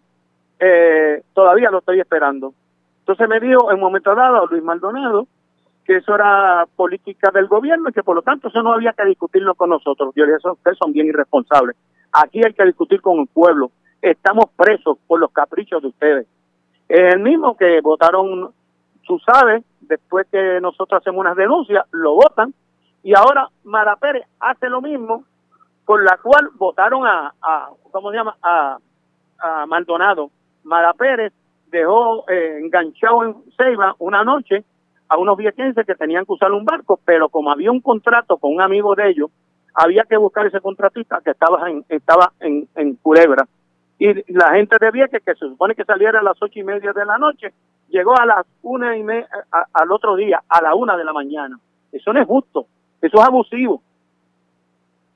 No, Por eso que yo creo que hay que votarla. no pinta bien. Es, es una incompetencia. Pero volviendo a la manifestación del sábado, la manifestación comienza a qué hora, en dónde va a iniciarse, Ok, dónde culmina. ok. La gente, la gente tiene que estar a las 10 de la mañana en el terminal de Rompeola, que es la estructura militar que hay en el oeste, que fue de los logros y las conquistas que nosotros tuvimos en la lucha, y de ahí va a se- seguir caminando, ya está marcada la ruta, ya está cada posición, esto es un relevo, el que quiera caminar la completa que la camine, porque son como siete millas, va a haber una interrupción de 15 minutos, va a haber unos oasis, eh, y todo está eh, bien planificado, estamos listos y preparados eh, para llevar a cabo esto. Y esto es parte de algo más grande.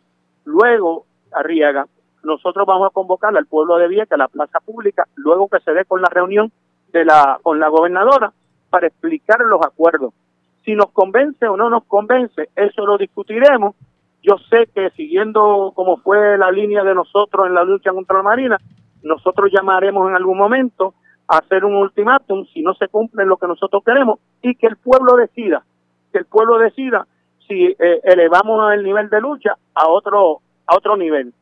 Yo sí, lo que te puedo decir, la gente me conoce a mí, sabe cuál es mi compromiso, este, hasta dónde eh, hay que llevar esto, pero eso lo decide la gente, eso no lo decido yo. Y por eso, pues, eh, vamos a agotar todos los remedios posibles. Hay personas que nos plantean, ah, Ismael, si nosotros pagamos el servicio de lancha, nos vamos a afectar nosotros. No, hay estrategias de cómo evitar eso. Este, nosotros buscaremos lo menos doloroso. eh, nosotros tenemos una consigna que quizás te la voy a leer, que quizás se diga mucho, dice así, si el viequense no puede salir, el turista no puede venir. Si el viequense no puede salir, el turista, y nos referimos al turista internacional, no puede venir. Es una inmoralidad que nosotros no podamos salir de Vieques y las puertas por medio de la ATM estén abiertas para que venga todo el mundo para Vieques para desplazarnos. Aquí se trata de la vida de este pueblo. Cuando la gente lo entienda bien, ya tú verás lo que va a pasar. Nos tenemos que defender porque no queremos desaparecer como pueblo. No queremos de- desaparecer. Esto es un desplazamiento inmoral para una gente que han venido a Vieques a montar negocios. Y a eso es que atiende Mara Pérez. Quiero aprovechar lo que lo tengo en línea telefónica, cambiando un poquito el tema y para el que sintoniza tarde, dialogamos con el líder viequense Ismael Guadalupe. Hay que hablar de salud en Vieques, porque esta, esta situación del CDT de Vieques es el cuento de nunca acabar. ¿Qué es lo más reciente y cuál es el sentir del pueblo? Mira, este, ese tema eh, lo domina mucho una compañera que se llama Carmen Valencia. Ella trae clínicas a Vieques, una mujer sacrificada, te puede dar detalles. Eh, así que yo te puedo decir que sí, ella va a estar en la reunión con la gobernadora, ella le lleva muchos detalles, pero te puedo adelantar, te puedo adelantar que cuando yo me estaba dializando en Vieques, sabe que yo soy paciente renal eh, trasplantado, yo tuve que buscarme una abogada porque cuando yo salía de Vieques para dializarme, eh, para buscar, eh, perdón, dializarme no, para buscar los tratamientos que me tenía que dar para ir preparándome para el proceso de trasplante, me encontraba que me vendían boletos, pero no me vendían boletos de regreso. Y entonces, a última hora, yo a tenía que buscar dónde dializarme en la Isla Grande, mayormente en Río Grande, porque yo no tenía dónde regresar a dializarme y corría el riesgo de quedarme sin diálisis. Se sometió un proyecto de ley, que es la ley 113 del 2016, y eso nunca le han hecho caso. ¿Qué garantizaba esto?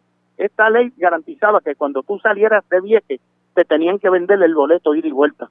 Aquí hay, gente de Vieques que sale con la esperanza de regresar el mismo día y nunca regresa. Pero eso no solamente son los pacientes de, diálisis, eso es para todo el mundo. Aquí hay gente que tiene que ir a, a Bayamón, tiene que ir al centro, eh, centro cardiovascular. Aquí ha habido gente, mírate esto, eh, que le han dado de alta a las 12 de la noche. Aquí hubo un caso de una señora, yo no sé si fue en Fajardo, donde le dieron de alta, después de las 8 de la noche, la envían a, al terminal de Fajardo, eso era cuando estaban en Fajardo, para que cogiera lancha para Vieques, pero ¿qué hicieron allí? La enviaron a Culebra, lo que se conoce el triángulo. Y cuando viajaba, salió de Fajardo para Culebra y de Culebra para Vieques, murió en el camino. Pues son situaciones que se dan. Este, hay muchos problemas ahí. Por ejemplo, ahí nunca se le enseña a los a los pasajeros a utilizar cómo se, se utiliza el salvavidas. Ahí no te dicen cómo usar un salvavidas. Ahí no te marcan la, las emergencias. Si es una, si una lancha de esas se hunde, se muere todo el mundo. Nunca, nunca, nunca este, han marcado la salida, salida para que la gente sepa. Hermano, ni, ni te dicen dónde están los salvavidas. Eso es increíble. Y te lo digo, es una tragedia grande que hay que evitarla. La mayor parte de la gente que viaja ahí no conoce, este, no sabe nada. Está fácil, no está fácil definitivamente. Gracias por haber compartido con No, no, no nosotros. Gracias a ti. Como, como siempre, era el, el líder viequense Ismael Guadalupe. Habrá una manifestación este fin de semana en Vieques. Obviamente, el cuento de nunca acabar, la situación con las lanchas, vamos a ver qué ocurre sobre el particular. Presentamos las condiciones del tiempo para hoy. Y vamos de inmediato al informe sobre las condiciones del tiempo. Bueno, la mañana estuvo bastante fresca en cuanto a temperatura se refiere y hemos estado recibiendo lluvias en el transcurso de la semana y lluvias bastante fuertes en muchos sectores de Puerto Rico. De hecho, ayer también vivimos un periodo de lluvia y tronada para la zona central y la zona noroeste del país. Pero ¿qué debemos esperar en el transcurso de la tarde? Pues parece que el patrón se va a estar repitiendo. Aguaceros y tronadas, eh, mayormente a través de los sectores del interior y del oeste de Puerto Rico. Además, aguaceros y tronadas aisladas no se pudieran descartar sobre la zona metropolitana. Y claro, tomando en cuenta lo saturado del terreno, pues pudieran haber situaciones de inundaciones. La red le informa. Bueno, señores, regresamos a la red le informa, el noticiero estelar de la red informativa. Gracias por compartir con nosotros. Tal y como le habíamos adelantado, hay una situación seria con la planta de filtros de Barrancas en Barranquitas y sobre el particular habló el director ejecutivo de la región este de la Autoridad de Acueductos, Enrique Rosario Agosto, e informó que la planta de filtros de Barrancas en Barranquitas opera a un 60% de su capacidad, por lo que los residentes que se suplen de este sistema van a experimentar intermitencia en el servicio. El funcionario indicó a través de comunicado de prensa que la agencia realiza gestiones para adquirir nuevo material filtrante y dos válvulas para reemplazar las existentes que se encuentran defectuosas y evitar que la planta de filtros de Barranca, o sea, las situaciones que evitan que la planta de filtros de Barrancas opere a su máxima capacidad. Mientras esto ocurre, los residentes de Barranca, Farallón, La Pacheca, El Collao, Cañabón, Las Parcelas, La Gallera van a experimentar desde bajas presiones hasta intermitencia en el servicio de agua potable. Cito declaraciones del ingeniero en el comunicado de prensa. Estamos trabajando en ajustes al sistema para que la intermitencia del servicio afecte lo menos posible a las comunidades y a la espera de la entrega de los equipos para ser instalados. Si se espera que una vez finalicen los trabajos de mejora, las comunidades afectadas reciban el suministro de agua en sus residencias ininterrumpidamente. El próximo lunes ya nos prometieron que vamos a tener en entrevista al ingeniero Enrique Rosario para hablar de esas mejoras y cuánto realmente deben demorar. Así que ustedes pendientes a la red informativa de Puerto Rico, que definitivamente nosotros le vamos a, a, dar seguimiento a todo lo que tiene que ver con la situación del agua, porque esto de la situación del agua se sale a veces de control. Pero hablando de la situación del agua, en Morovis continúa el dolor de cabeza de la situación del agua. Y tanto así que ustedes saben que la alcaldesa de Morovis, Carmen Maldonado, demandó al gobierno. Hoy en entrevista con Julito García, la alcaldesa pasó revista precisamente sobre lo que tiene que ver con la situación del agua y esto fue lo que dijo. Esto no, parece que no acaba. Claro, pues mira, comienzo por hablar con el, tema, ¿verdad?, del asunto energético que, que, tenemos nosotros trabajando con los distintos municipios. El alcalde de, Villalba, en este caso, ¿verdad?, que es el presidente del consorcio, eh, ha seguido dando mantenimiento, a, seguimiento, discúlpame, seguimiento a esta, a esta situación, eh, a este proyecto, eh, buscando los recursos, ¿verdad?, en este momento, buscando todos los recursos que, que ha podido él conseguir, de igual manera buscando ayudas federales. Eh, para, para que esto pueda eh, presentarse lo antes posible ante, ante, ante, ante nuestro pueblo. Eh, pero sí tengo que, decir que esto no, se ha detenido y que se sigue trabajando eh, sin descanso hasta que esta, esta, ¿verdad? Este, este proyecto sea, sea uno posible para, para, para cada uno de nosotros y, y sé que va a ser así sé que se está dedicando mucho tiempo, mucho esfuerzo, mucha colaboración que, que se está teniendo para este proyecto y esperamos que pronto pues eh, tengamos alguna noticia adicional en, cuanto al asunto del agua. Eh, como ustedes saben, esto es una situación de nunca acabar. Esta semana tuvimos la oportunidad de expresarle la situación eh, a, la, a, la, a la secretaria de la gobernación, ¿verdad? Allí en, la, reunión que tuvo con, con, los distintos alcaldes de la montaña, de la zona, de, la, de la zona nuestra, eh, saben todo, todo ya, todo Morovis y ustedes, ¿verdad? Que tuvimos que acudir a los tribunales porque ya no había manera, o sea, ya, ya esto al, al haberse, haberse salido de control, obviamente no nos quedó eh, otra, ¿verdad? Otra manera de, de, trabajar esto que no fuera bajo, bajo la presentación de este caso en el, ante el tribunal para que obligue, ¿verdad? A la, a la agencia a presentar alguna, alguna, alguna respuesta eh, a nuestro pueblo, ¿verdad? Para el beneficio de ciudadanos que siguen recibiendo sus facturas de agua y no el servicio. Así que yo espero que, que pues allí se pueda, al día de la vista, que estamos esperando verdad esta, esta fecha, eh, se nos pueda presentar de verdad de manera eh, sustancial ya qué es lo que va a pasar con, con nuestro municipio, qué proyectos tiene, si alguno la autoridad ha contemplado y como siempre ustedes saben, Julio, eh, me he presentado en la disposición de poder colaborar, que si es que hay que hacer alguna planta nueva, que si es que hay que hacer eh, lo que entienda la autoridad que haya que hacer, este municipio, esta administración, esta alcaldesa está dispuesta a cooperar y a colaborar con lo que haya que hacer, pero tenemos que resolver el, el, problema del agua. No podemos seguir diciendo, eh, Morovi lleva 20, 30, 40 años con el mismo problema. Mira, si saben que lleva todo ese tiempo, pues mira, tenemos que ser proactivos y tenemos que buscar de, de una vez y por todas la, la manera de resolver esta, esta situación y para eso nosotros estamos y, y es mi esfuerzo, es lo que lo que he hecho desde el día uno que comencé y, y seguiré haciéndolo hasta que con el favor de Dios podamos resolver esta situación. Pero parece que esto de la situación del agua, Piqui, se extiende y esto no es solamente exclusivo de la zona de la zona de Barranquitas y la zona de Orocovis, porque el dolor de cabeza que atraviesan los residentes del Ares de Utuado es cosa seria, porque la planta de filtro de Santa Isabel de Utuado cada vez da dolor de cabeza, la de Quebrada de Arecibo ni se diga, y la Ares Urbana también tiene sus problemas. Vamos a ver qué ocurre este fin de semana. Ustedes pendientes a la red informativa. La red A la pausa informa. cuando regresemos se repite la historia de Dorian. Señores, por ahí viene el Inves 96L.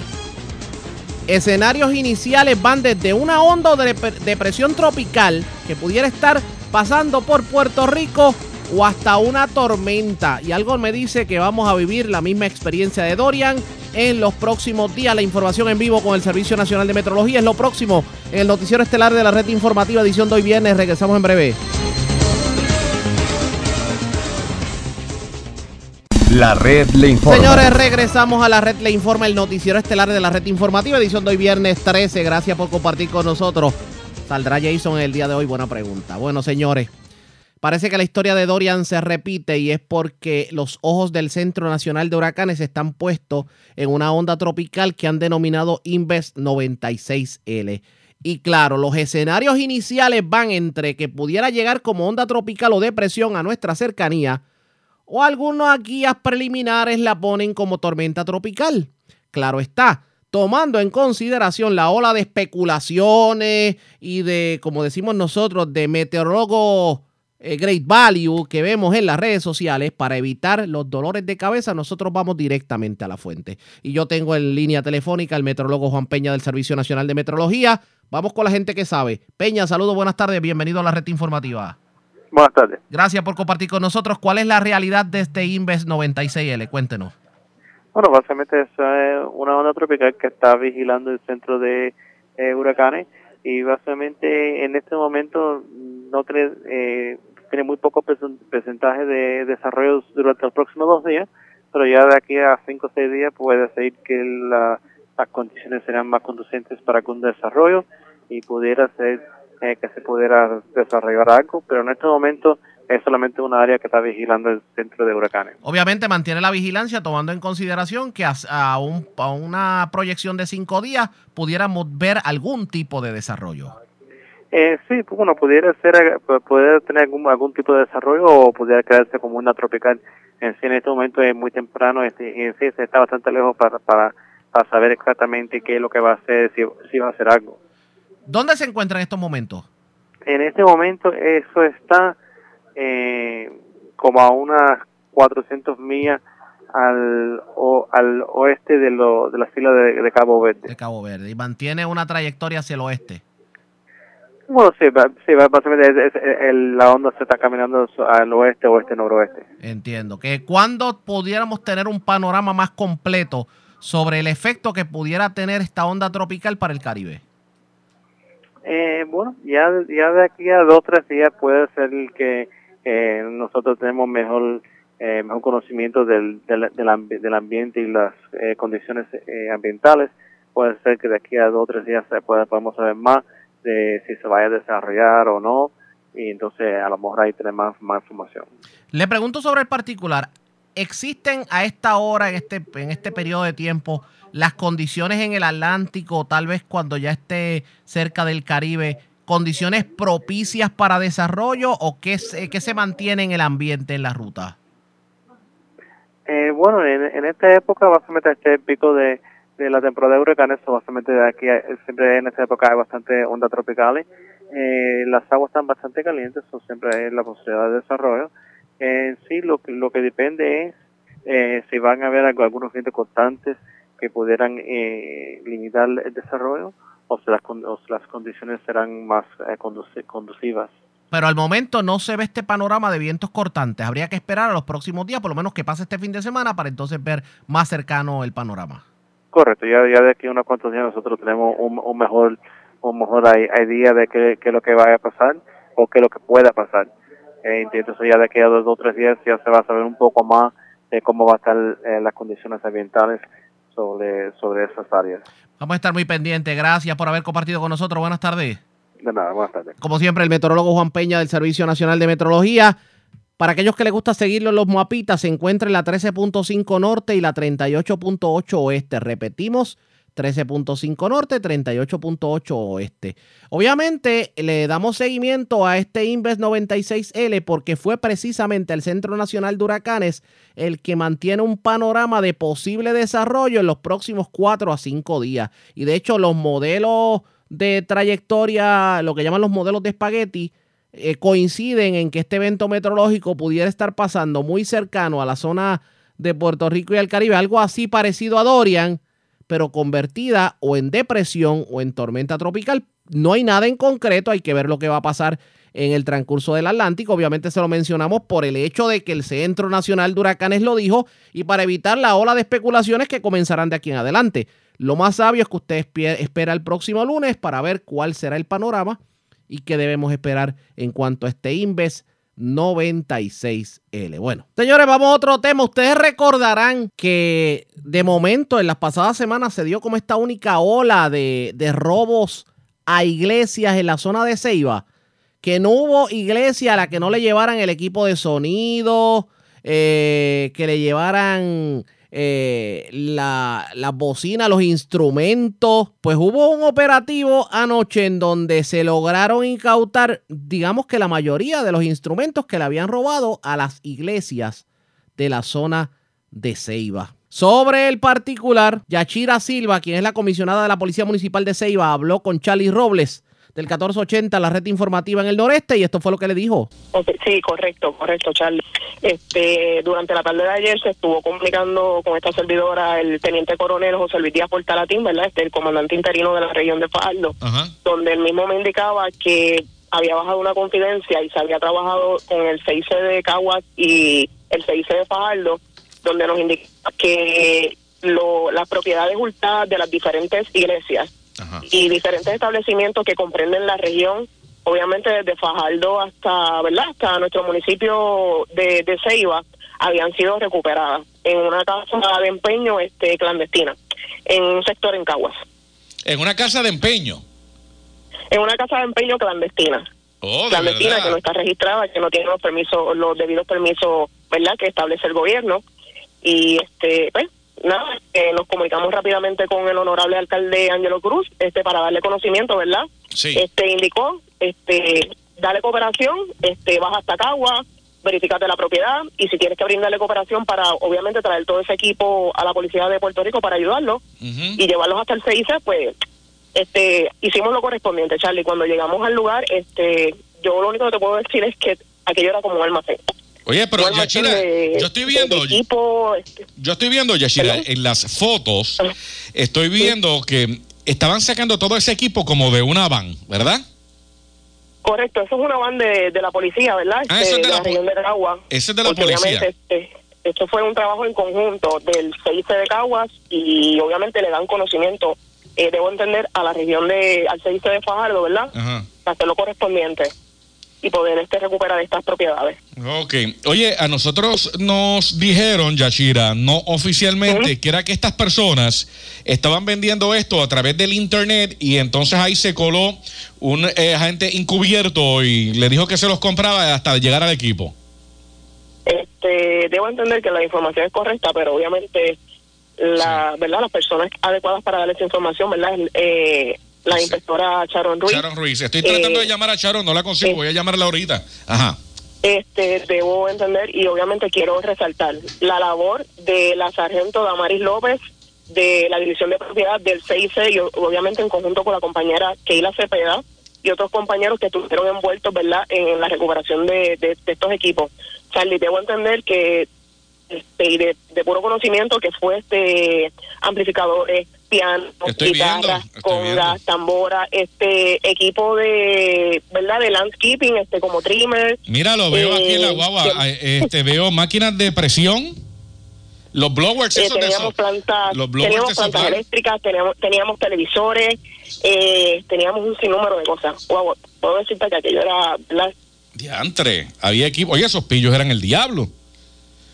So- so- so- esos, Definitivamente sí. esos pillos tenían se logró- ahí. Sí. Se logró el arresto, se logró el arresto ayer del señor Ricardo Cortés, ¿verdad? Este arresto fue realizado en el sector Tomás de Castro en, en Cagua. Eh, obviamente, este supongo que hoy este, estarían radicándole los cargos correspondientes. Junto a este caballero se encontraba la señora Cintia Hernández Velázquez, ¿verdad? Este y el servicio continuará, ¿verdad? La investigación en conjunto con los compañeros fiscales de la región de acá de Fajardo. Oye, eh, que- Ya- Yachira, ahí estaba, digo, yo no sé, pero yo me acuerdo que aquí a la emisora llamaron eh, para decir que se habían robado equipo de eh, parques de recreación y deportes. Eh, que se habían robado trimmers y varias cosas. ¿Sabrá Dios si están ahí también?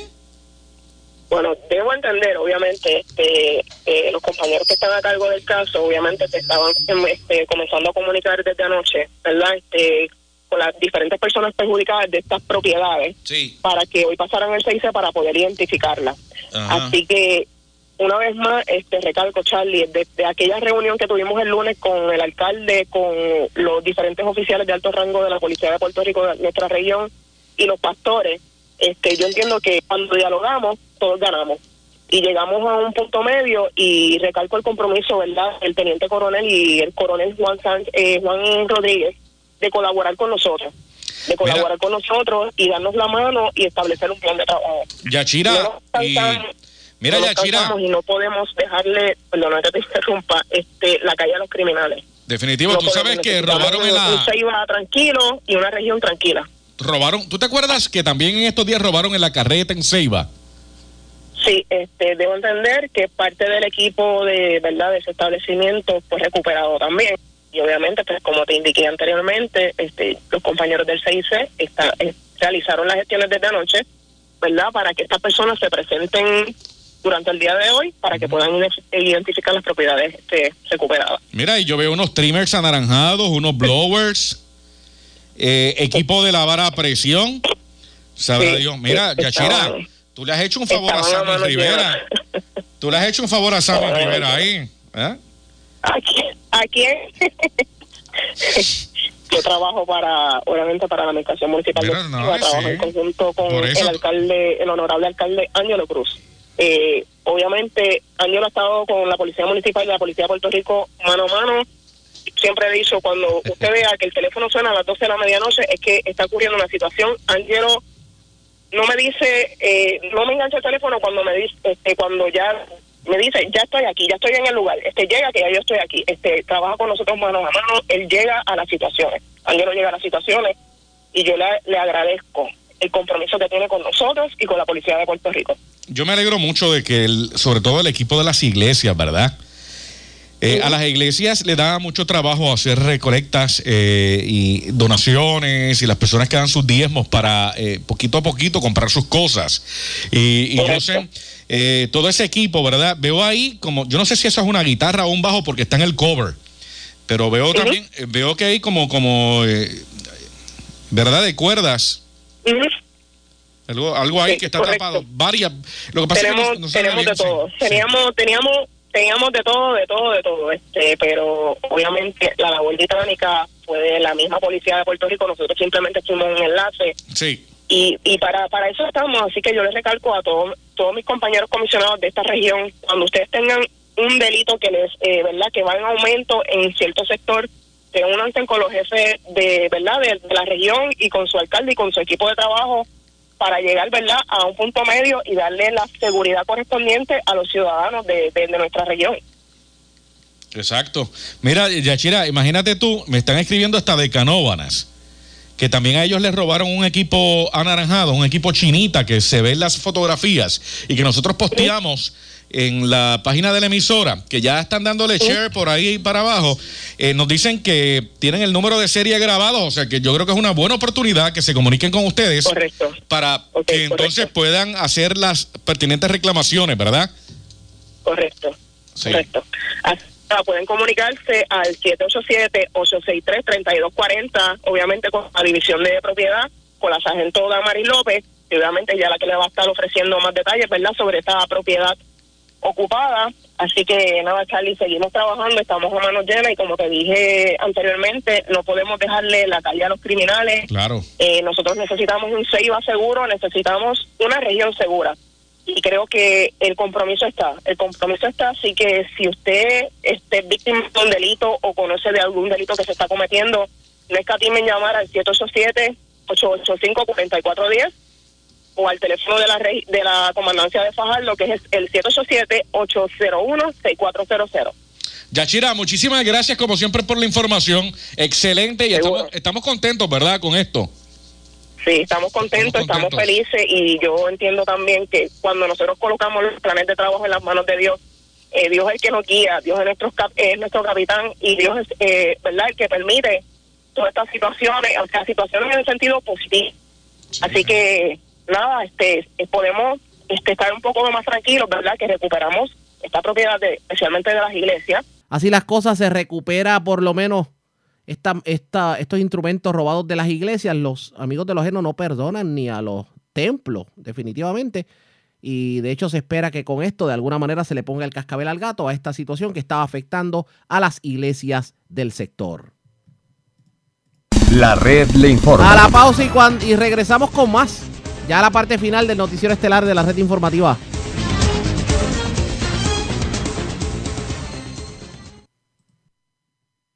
La red le informa. Señores, regresamos a la red Le Informa, el noticiero estelar de la red informativa edición de hoy viernes. Gracias por compartir con nosotros. Vamos a continuar con noticias del ámbito policíaco. Las autoridades arrestaron varias personas en intervenciones ocurridas en el Ojo de Agua en Vega Baja, en el residencial Las Violetas de Vega Alta y también el residencial Brisas de Bayamón. Allí ocuparon gran cantidad de drogas en estas intervenciones. Además, Cargos criminales por robo le fueron radicados a un hombre residente de Vega Baja. Aparentemente, esta persona entre el mes de agosto y septiembre, utilizando un arma blanca y mediante, ameda- a- mediante amenaza, despojó a la perjudicada en este robo de dinero en efectivo. Yaritza Acevedo, oficial de prensa de la policía en Bayamón, con detalles. Saludos, buenas tardes.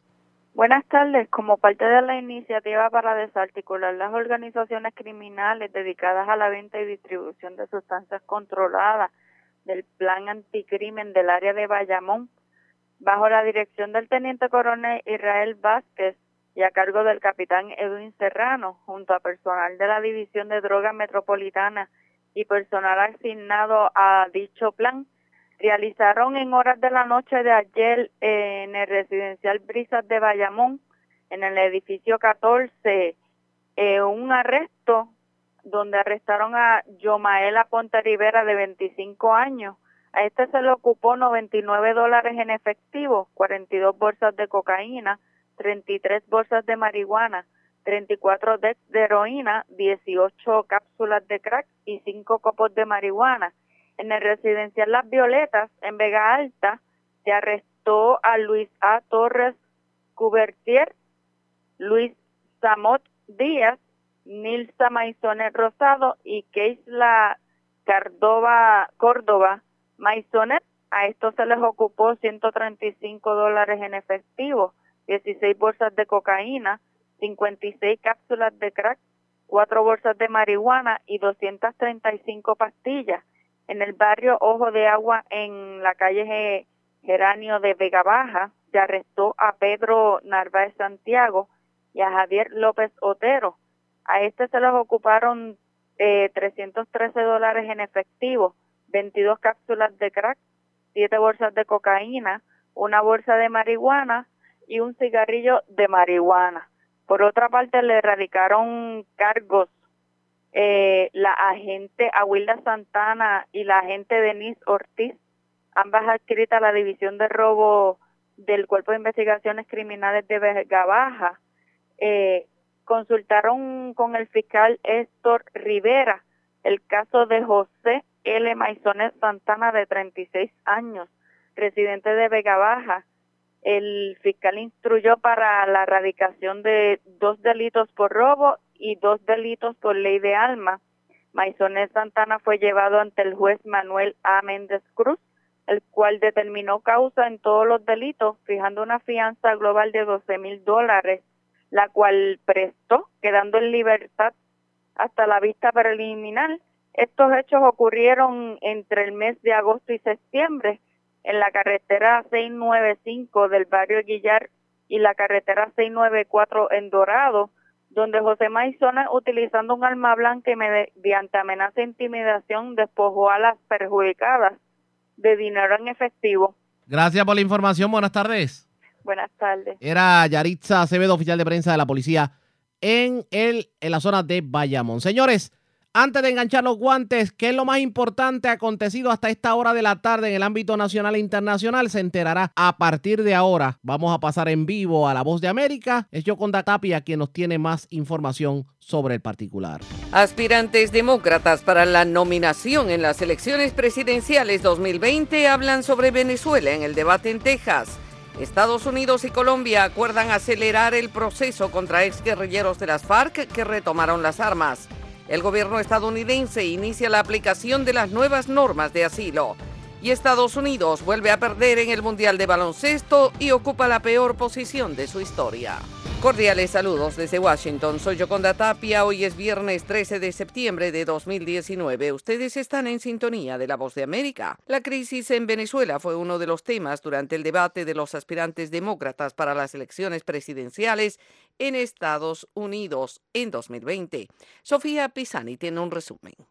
Los precandidatos demócratas se enfrentaron a las preguntas de los periodistas Jorge Ramos, George Stephanopoulos, David Moore y Lindsey Davis en Houston. El tema de Venezuela fue tocado por primera vez en este tercer encuentro. El candidato Bernie Sanders tuvo duros calificativos para el presidente en disputa, Nicolás Maduro.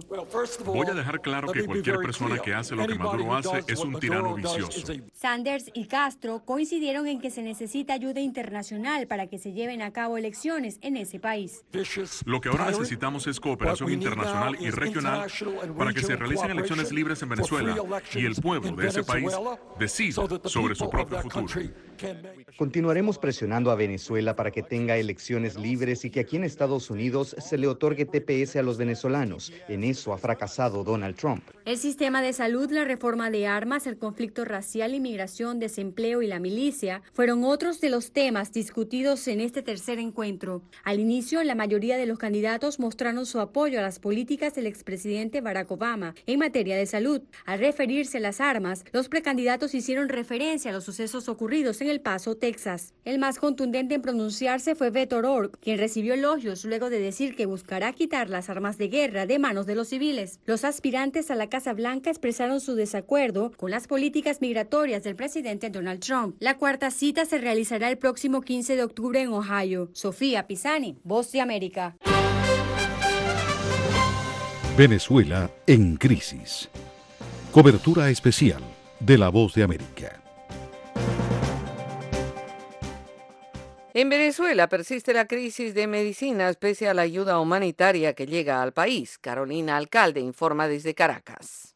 Según un boletín publicado por la Organización Médicos por la Salud realizado en base a un monitoreo entre noviembre de 2018 y julio de este año, queda en evidencia las fallas que persisten en los distintos hospitales públicos de Venezuela. De acuerdo al informe, ningún hospital reportó tener agua y luz todos los días y a toda hora. Además, destaca que aunque se registra una leve mejoría en cuanto al abastecimiento de insumos de los servicios de emergencia como consecuencia del ingreso de ayuda humanitaria, el desabastecimiento promedio en los quirófanos de centros públicos ronda el 36%. En tanto, el presidente de la Federación Farmacéutica de Venezuela, Freddy Ceballos, cuestionó que el Ministerio de Salud del gobierno en disputa haya creado una resolución que otorga permisos a empresas farmacéuticas que no están domiciliadas en territorio venezolano y destacó que en el país hay un 85% de desabastecimiento de medicamentos. Que estamos viendo en la farmacia, estamos viendo más medicamentos porque están siendo suplidos por estos medicamentos que llegan de afuera que son ilícitos. Pero lo otro es que la gente no tiene cómo pagar el medicamento. ¿Por qué? Porque lamentablemente los medicamentos, el costo del medicamento es inaccesible. Por su parte, Douglas León, presidente de la Federación Médica Venezolana, denuncia que los pacientes deben buscar medicamentos fuera de los hospitales y en ocasiones los adquieren en el mercado negro. Antibióticos, los- las soluciones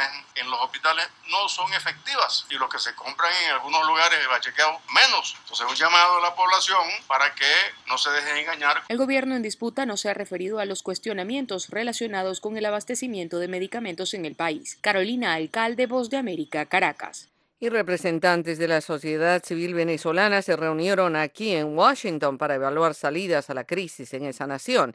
Jacopo Luzzi reporta.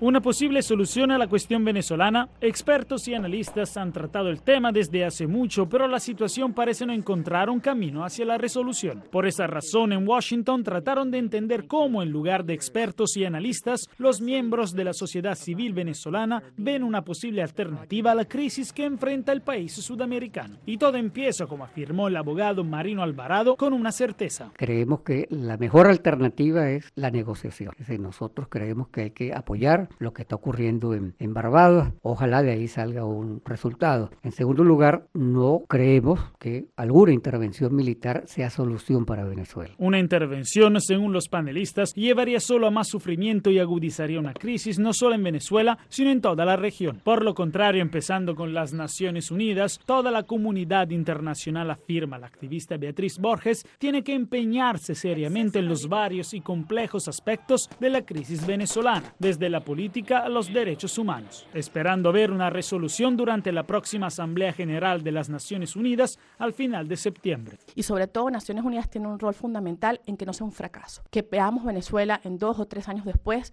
y que lo que se pudo hacer hoy no se haga es grave.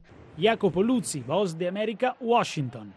Y en una noticia en desarrollo, el eh, diputado venezolano Stalin González informó que el mecanismo de Noruega no está activo. Ese formato se agotó, dijo a través de un Twitter publicado en, en su página hace pocos instantes. En ese mismo tuit, el diputado dijo, todo lo que tenía que discutirse se discutió y responsabiliza al régimen de Nicolás Maduro de no querer buscar soluciones. Hoy ese mecanismo de Noruega no está activo, ese formato se agotó, todo lo que tenía que discutirse ya se hizo, pero el régimen no quiere buscar soluciones, dijo textualmente. Los gobiernos de Estados Unidos y Colombia acuerdan acelerar el proceso contra exguerrilleros de las FARC que retomaron las armas. Luis Alberto Facal en el informe.